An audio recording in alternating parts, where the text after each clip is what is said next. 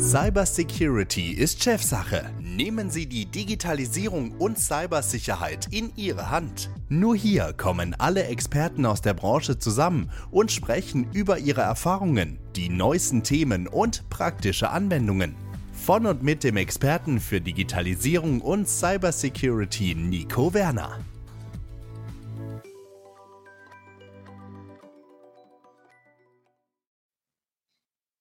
Hallo und herzlich willkommen zu einer neuen Folge vom Cybersecurity Chefsache, der Podcast. Heute mit Daniel. Hallo Daniel. Hallo, guten Morgen zusammen.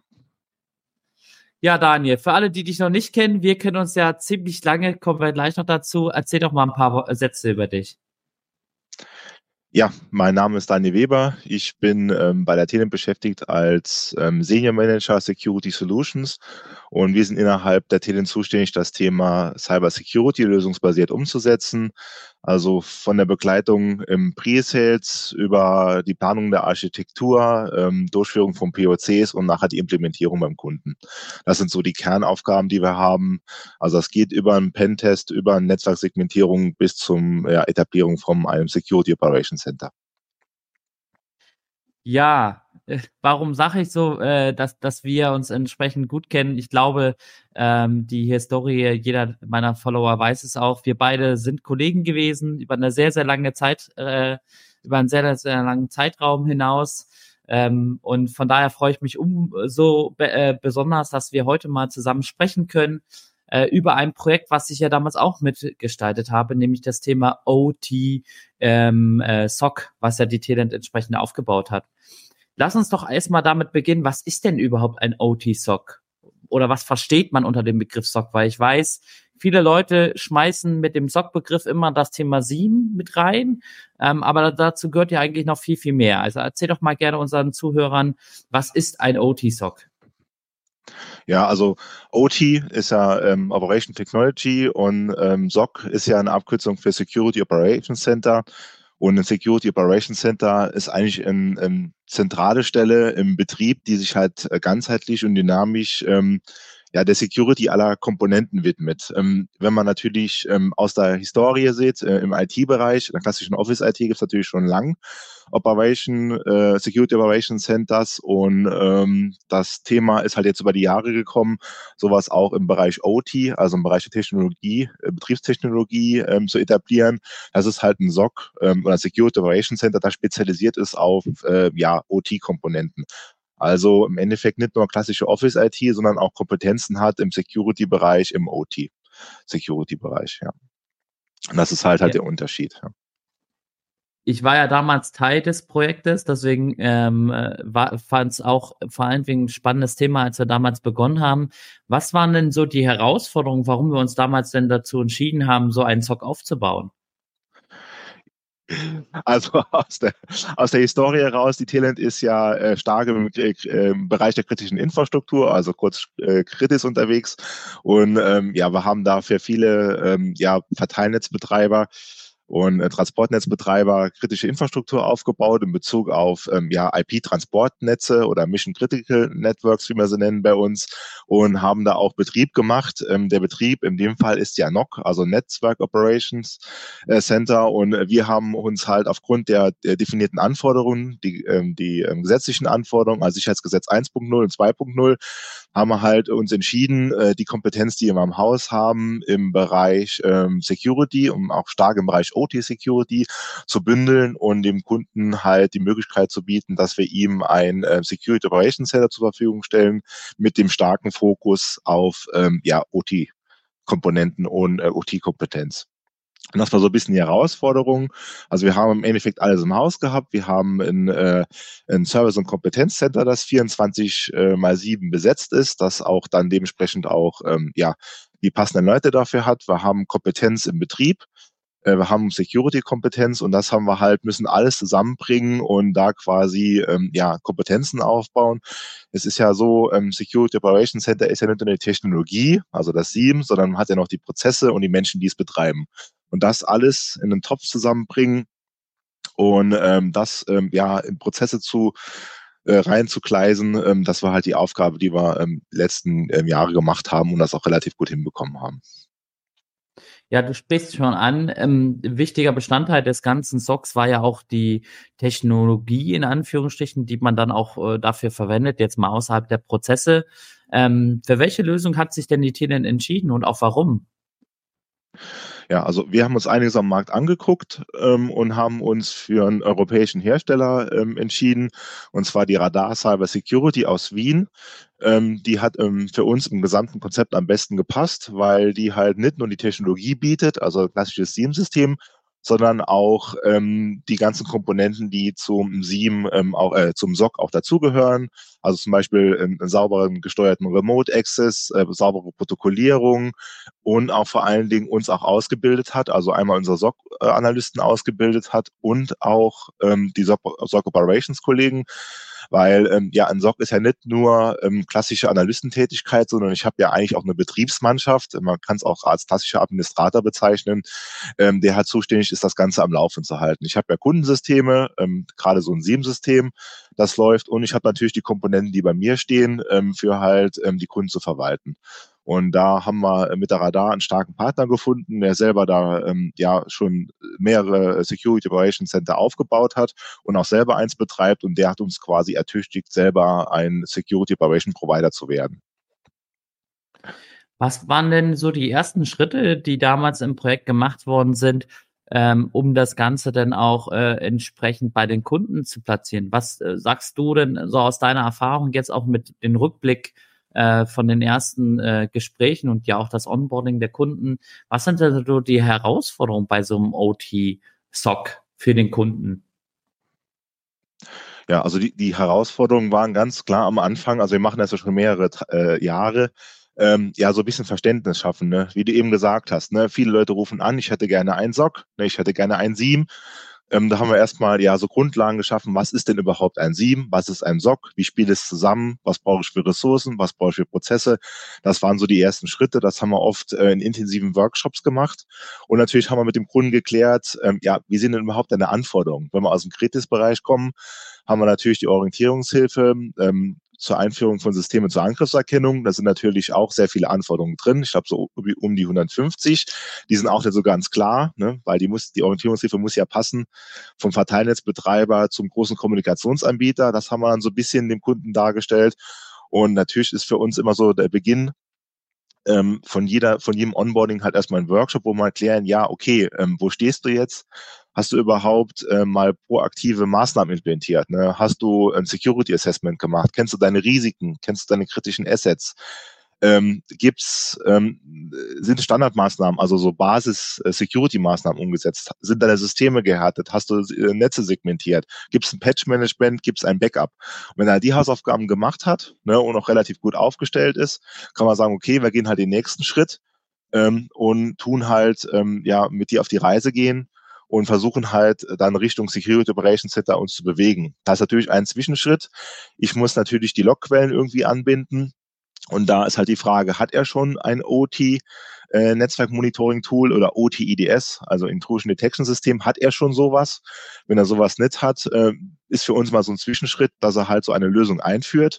Äh, da können wir natürlich auch begleiten. Das haben wir jetzt bei sehr vielen Kunden gemacht. Und wenn wir sagen, okay, ich habe jetzt geschafft, ähm, meine OT-Logs oder meine Systeme überhaupt sichtbar zu machen, dass sie auch ordentlich Logs senden können, dann ist der nächste Schritt, ein ähm, ja, Security Operation Center aufzubauen.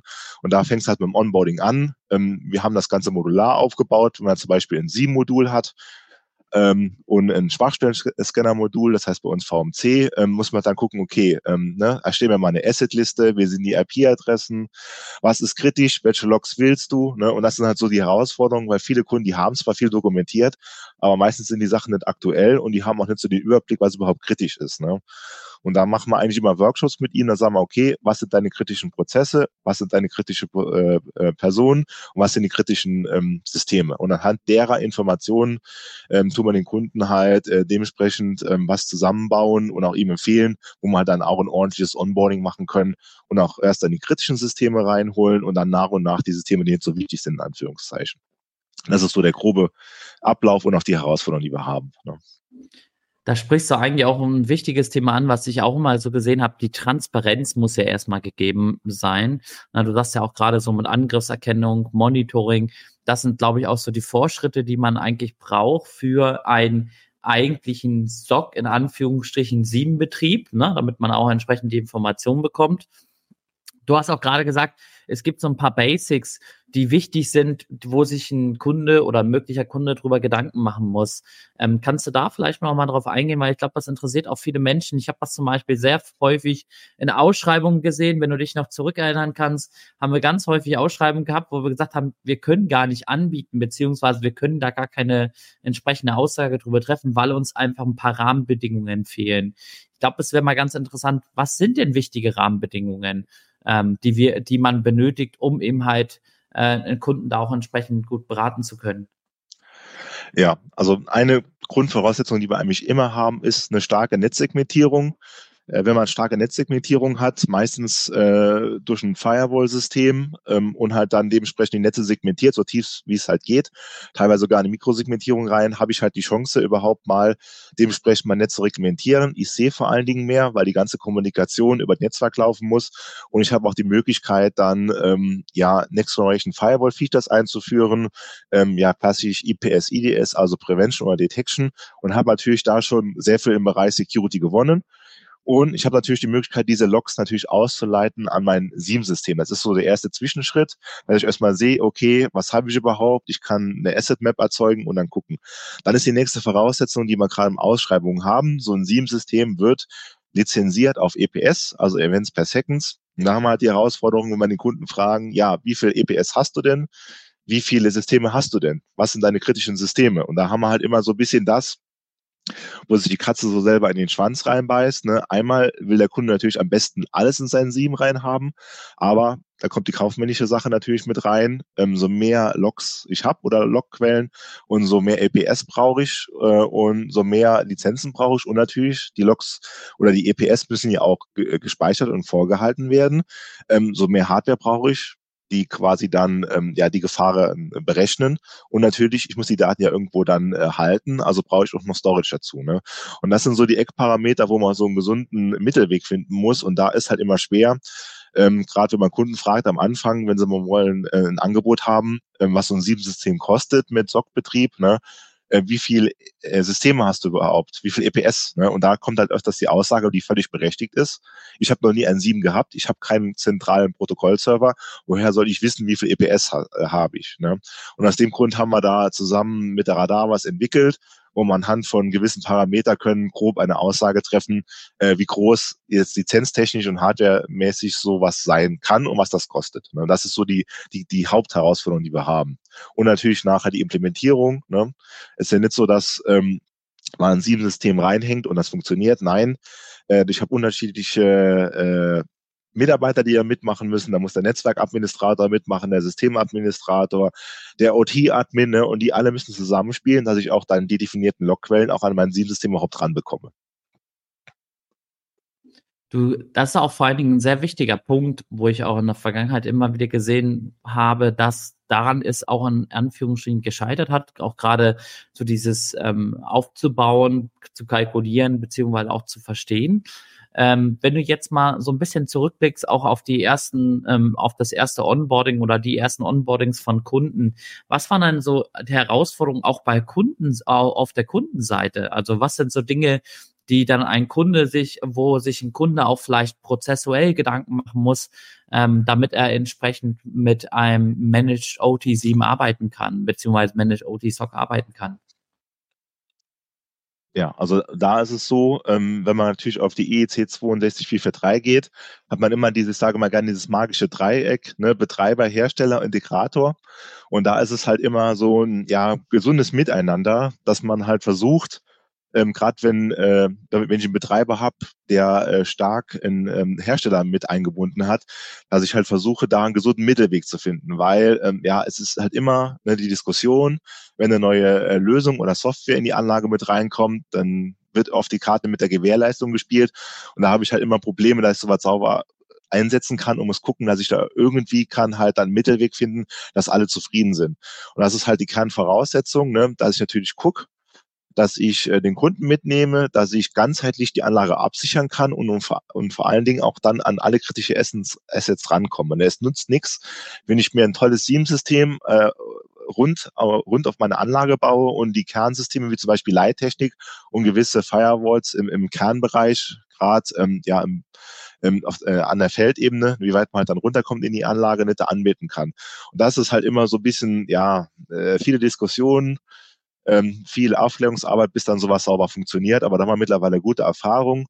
Wir kommen ja aus dem OT-Bereich, ähm, haben Kollegen dabei, die haben mehrere, äh, fast Jahrzehnte Ahnung oder Erfahrung im Bereich äh, Leittechnik und da können wir halt dementsprechend auch mit unserem Know-how ähm, ja viele sag mal, Grenzen überwinden, dass man dann doch Sachen macht, die man eigentlich früher nicht gemacht hätte. Ne? Und das ist so ein bisschen die Kunst. Ja.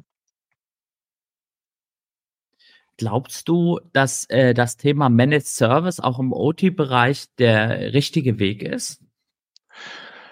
Ähm, also es, es kommt halt immer drauf an. Ne? Also wenn man halt davon ausgeht, wenn, wenn ich jetzt mal sage, es ist ein hochkritischer Sicherheitsvorfall, dann braucht man halt ähm, im Endeffekt halt mehrere Parteien. Einmal der Betreiber, der seine Anlage kennt wie keiner, dann jemand, der Ahnung von Security hat, in dem Fall wären es wir, und halt ähm, halt der Hersteller, ne? Weil irgendwann muss man das ganz ehrlich sagen, irgendwann ist man so weit und so tief drinnen, äh, da braucht man den Hersteller, weil der halt einfach die Anlage gebaut und auch vor allen Dingen die Software geschrieben hat. Und da ist halt immer so ein zweischneidiges Schwert. Wir sind immer froh, wenn wir Fachkompetenz vor Ort haben. Natürlich spielt der Fachkräftemangel immer mit rein. Ne? Und das Thema Managed äh, Service, egal in welcher Ausprägung, egal ob IT und OT, wird immer mehr kommen. Es ist einfach so, ähm, viele Kollegen, die äh, gerade so ähm, Regel- und Messtechniker gemacht haben oder Leittechnik, klassische Automatisierungstechnik, die gehen in Rente und die werden halt immer neu ersetzt oder sterben halt einfach aus. Es ist einfach so. Ne? Und das Thema Managed Service wird immer mehr kommen. Deswegen haben wir uns auch entschieden, sowas aufzubauen weil ähm, das wird immer mehr kommen und vor allen Dingen, man muss auch sehen, für so ein SIEM- und SOC-System ordentlich zu betreiben, brauche ich am Tag mindestens mal drei Personen, ähm, die halt reine Analystentätigkeit machen. Und äh, das ist halt schwer für äh, Kunden, sowas äh, vorzuhalten. Ne? Und vor allen Dingen, es ist ja nicht so, dass die Leute da sind, sie brauchen auch dementsprechend eine Kompetenz. Ne? Also wir haben unsere Kollegen ausgebildet als SOC-Analysten, die sind auch zertifiziert. Und ähm, ja, das muss man halt alles machen. Und wenn man das hat dann alles mit äh, reinrechnet, macht es dann ähm, im Endeffekt vielleicht doch Sinn, das Ganze als ähm, Managed Stock zu etablieren, weil man natürlich auch die Möglichkeit hat, der Kollege sieht halt nicht nur den einen Kunden, sondern er sieht viele Kunden und ähm, ich denke, das ist für alle ein Mehrwert. Hast du das Gefühl, dass in, auch vor allen Dingen auch in der kritischen Infrastruktur dieses Thema 24-7 als Gesetz gilt? Oder eher das Thema 8 mal 5, weil am Ende ich brauche ja auch eine Betriebsmannschaft, die beim Kunden ja auch erreichbar ja. ist ja, also ich denke, ähm, äh, gerade im Bereich der kritischen Infrastruktur ist 24 mal 7 gesetzt. Ne? Da muss man dann gucken, wie man es aufbaut. Es ist ja so, die Technologie, das SIEM-System läuft da 24 mal 7, die erkennt ja und protokolliert und aggregiert äh, 24 mal 7, die Lösung funktioniert. Ähm, bezüglich Betriebsmodell äh, muss man sich das Ganze halt angucken, ob man dann klassisch den SOC-Analyst ähm, 8 mal 5 ähm, quasi dann seine Arbeit machen lässt und alles andere über eine Bereitschaft macht. Und da sind wir aber bei uns flexibel. Also wir haben Kunden, die haben 8 mal 5 und wir haben Kunden, die betreuen mal 24 mal 7. Also unser ähm, SCC, also Service und Competence Center, ist 24 mal 7 besetzt. Also wir haben die Kompetenz im Haus, wir können das auch machen. Also ist kein Problem. Aber jetzt so aus der Erfahrung geht der Trend eher ähm, auf dem normalen Betrieb also acht mal fünf und alles andere wird dann über die Bereitschaft abgedeckelt. Ne? Weil es bringt ja nichts, wenn der äh, Managed Service SOC-Betreiber 24 mal sieben Leute vorhält und auf der Gegenstelle keiner sitzt. Ne? Das ist bei uns auch ganz wichtig, wenn wir so ein Security Operations Center bei Kunden etablieren, dass wir auch eine funktionierende Meldekette haben und vor allen Dingen auch die Verantwortung äh, geklärt ist. Ne? Und das tun wir auch regelmäßig testen mit dem Kunden. Also kann man sich vorstellen wie eine Übung, Alarmübung, dass wir auch dann sagen, okay, gut, wir simulieren jetzt einen Sicherheitsvorfall und wir, wir probieren jetzt mal aus, ob die Meldeketten überhaupt funktionieren. Weil es nutzt nichts, wenn man sehr teure Technologien, Prozesse hat und hinten dran ähm, ja die einfachsten Sachen nicht funktionieren. Und das ist uns auch wichtig, weil wir wollen ja nicht nur eine Lösung äh, verkaufen, sondern wir wollen ja auch da Mehrwert reinbringen. Ne? Und das können wir nur erreichen, wenn alle äh, Beteiligten auch dementsprechend zusammenarbeiten. Absolut. Und vor allen Dingen, glaube ich, ist es auch eine reine Kostenfrage. Also sprich, ähm, Du musst eben halt auch natürlich schauen, 24-7 ist ein ganz anderer Kosteneffekt als jetzt 8 mal 5. Und ich glaube, deswegen überlegen sich schon einige Unternehmen eben halt, braucht man wirklich die 24-7-Geschichte. Da das die Technik, wie du ja gerade selber schon gesagt hast, die läuft ja 24-7.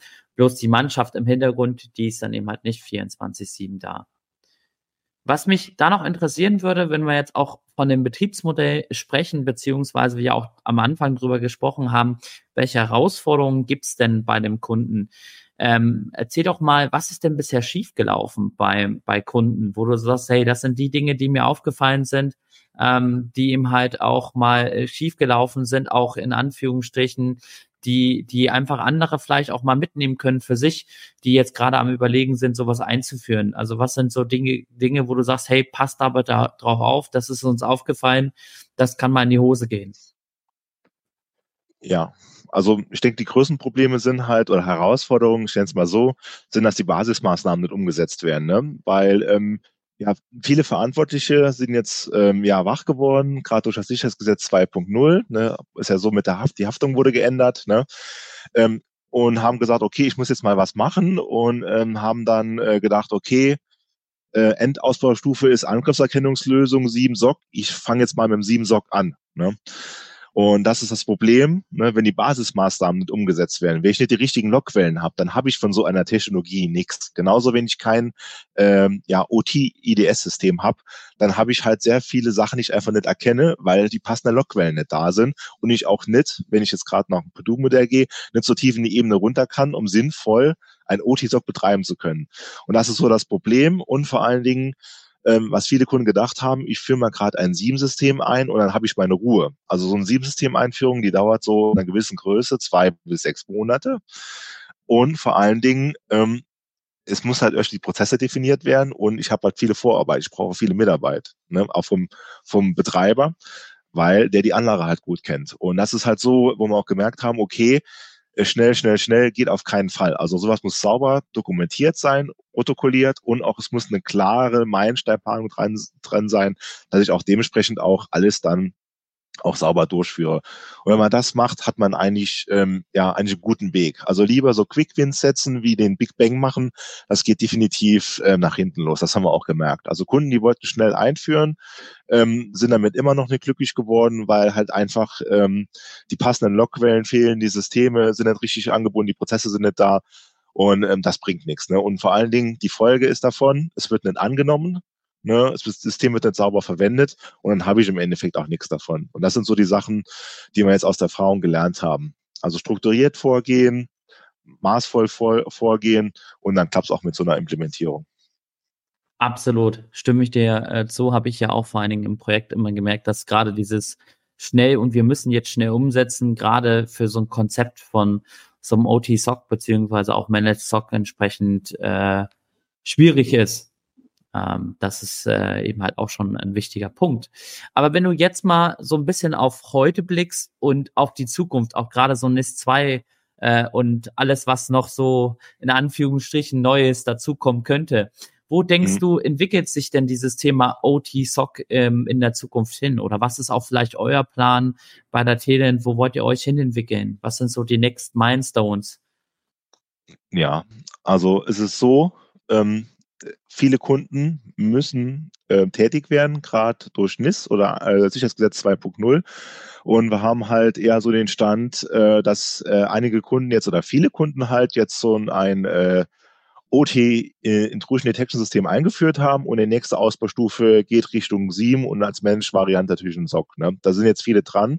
Und wir haben eine Kunde, die sind ein bisschen weiter und da ist es so, da tun wir jetzt so äh, merken, dass es Richtung Automatisierung geht. Also das heißt, ähm, was vorher so oder mittlerweile eigentlich auch mal No-Go ist, also aktive Eingriffe in Infrastruktur, also Prevention in dem Fall halt äh, machen über ein äh, Intrusion Prevention System kommt immer mehr. Ne? Dass man sagt, okay, gut, ich habe zum Beispiel ein Firewall-System, das kann Intrusion Prevention machen. Ne? Das schalte ich jetzt mal wirklich aktiv. Also ich lasse jetzt wirklich mal die Komponente aktiv was eingreifen oder ich habe ein EDR-System, ähm, und äh, tu dann mal wirklich aktiv, wenn es halt geht, ähm, Clients ähm, ja, isolieren oder Prozessen beenden. Ne? Also das ist eher Prozesse beenden, Clients isolieren im OT-Umfeld ist doch eher selten. Also man merkt, äh, Kunden, die schon länger mit so einer Technologie arbeiten, die gute Erfahrungen gemacht haben, die gehen halt ähm, ja den Schritt mit, was quasi in der IT schon Standard ist. Also Richtung äh, SOA-System oder EDR und, und, tun halt jetzt quasi die nächste Ausbaustufe zünden. Das ist so die Entwicklung und da wollen wir uns auch äh, hin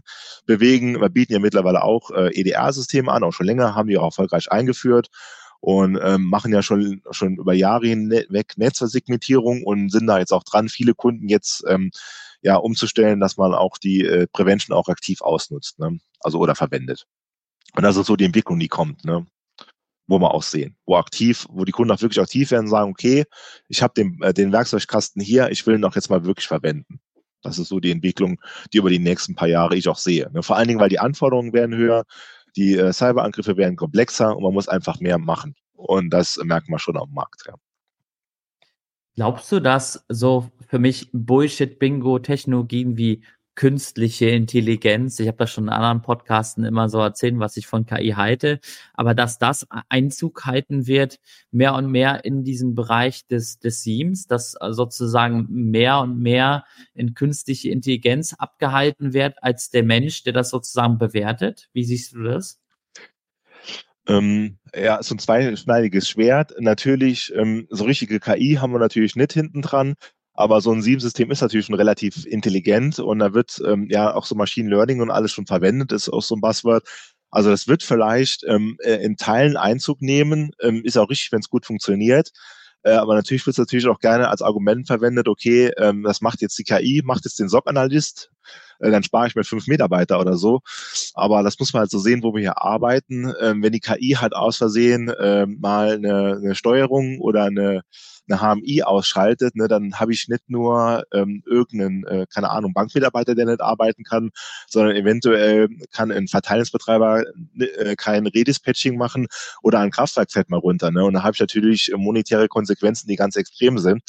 Und ähm, da sehe ich das momentan noch so, dass es einige Jahre dauern wird, bis man da wirklich mal die KI in, in, in einem ja, dedizierten Rahmen ranlässt. Ne?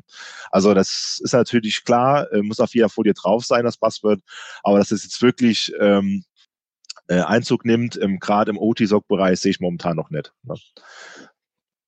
Ja, stimme ich dir absolut zu. Also vor allen Dingen im OT-Bereich, wo wir wirklich, ich sage mal in Anführungsstrichen, am offenen Herzen operieren der Produktion ob es jetzt in Anführungsstrichen eine Stromproduktion ist, ob es Telekommunikation ist, ob es äh, in irgendeiner Form eine Leit- und Steuerungstechnik ist, das ist einfach super komplex äh, zu sagen, ist jetzt richtig, ist jetzt falsch. Wir hatten ja auch schon mit anderen Tools immer wieder dieses Thema aktiv versus passiv wo wir ja auch damals immer ganz klar gesagt haben, du kannst nur aktiv dein System nutzen, wenn du vorher in der Vorfilterung bei der Segmentierung oder bei der Firewall auch schon in, entsprechend wegfilterst, weil das sonst zu komplex und gefährlich wäre. Und da bin ich voll und ganz ähm, auf deiner Meinung. Äh, es wird irgendwann Einzug erhalten, auch in verschiedene Subbereiche, aber dass wir jetzt wirklich wegkommen von einer Bedienung, das glaube ich noch nicht dran. Dafür ist das einfach ein zu komplexes Feld. Ja, Daniel, ich danke dir auf jeden Fall für die Zeit und auch für die Einblicke in unser, kann man schon sagen, damals gemeinsames Projekt. Ähm, ich kann auf jeden Fall nur allen empfehlen, die jetzt äh, entsprechend äh, Ideen haben, beziehungsweise die auch sagen, hey, ich will mich da gerne mehr drüber informiert, geht gerne auf den Daniel zu, beziehungsweise auf die Talent. Ist keine Werbung kann ich nur sagen, ich habe das Projekt damals selber mitgestaltet und äh, kenne das Team von Daniel und auch alle anderen Kollegen und weiß, dass das ein super Team ist, die mit sehr viel Herzblut daran gearbeitet haben, äh, wo ihr wirklich bestens aufgehoben seid. Also wenn ihr wollt, kontaktiert sie gerne. Und ansonsten, wie gesagt, Daniel, dir vielen Dank für die Teilnahme hier im Podcast. Gerne, habe ich gefreut. Und ich wünsche euch allen noch einen schönen Tag. Und das war's von dieser Folge Cybersecurity Chefsache, der Podcast. Bis dann. Sie haben auch ein Thema, was wir aufgreifen sollen? Schreiben Sie uns auf cybersecurityistchefsache.de. Cybersecurity ist Chefsache. Alle zwei Wochen eine neue Folge. Überall, wo es Podcasts gibt.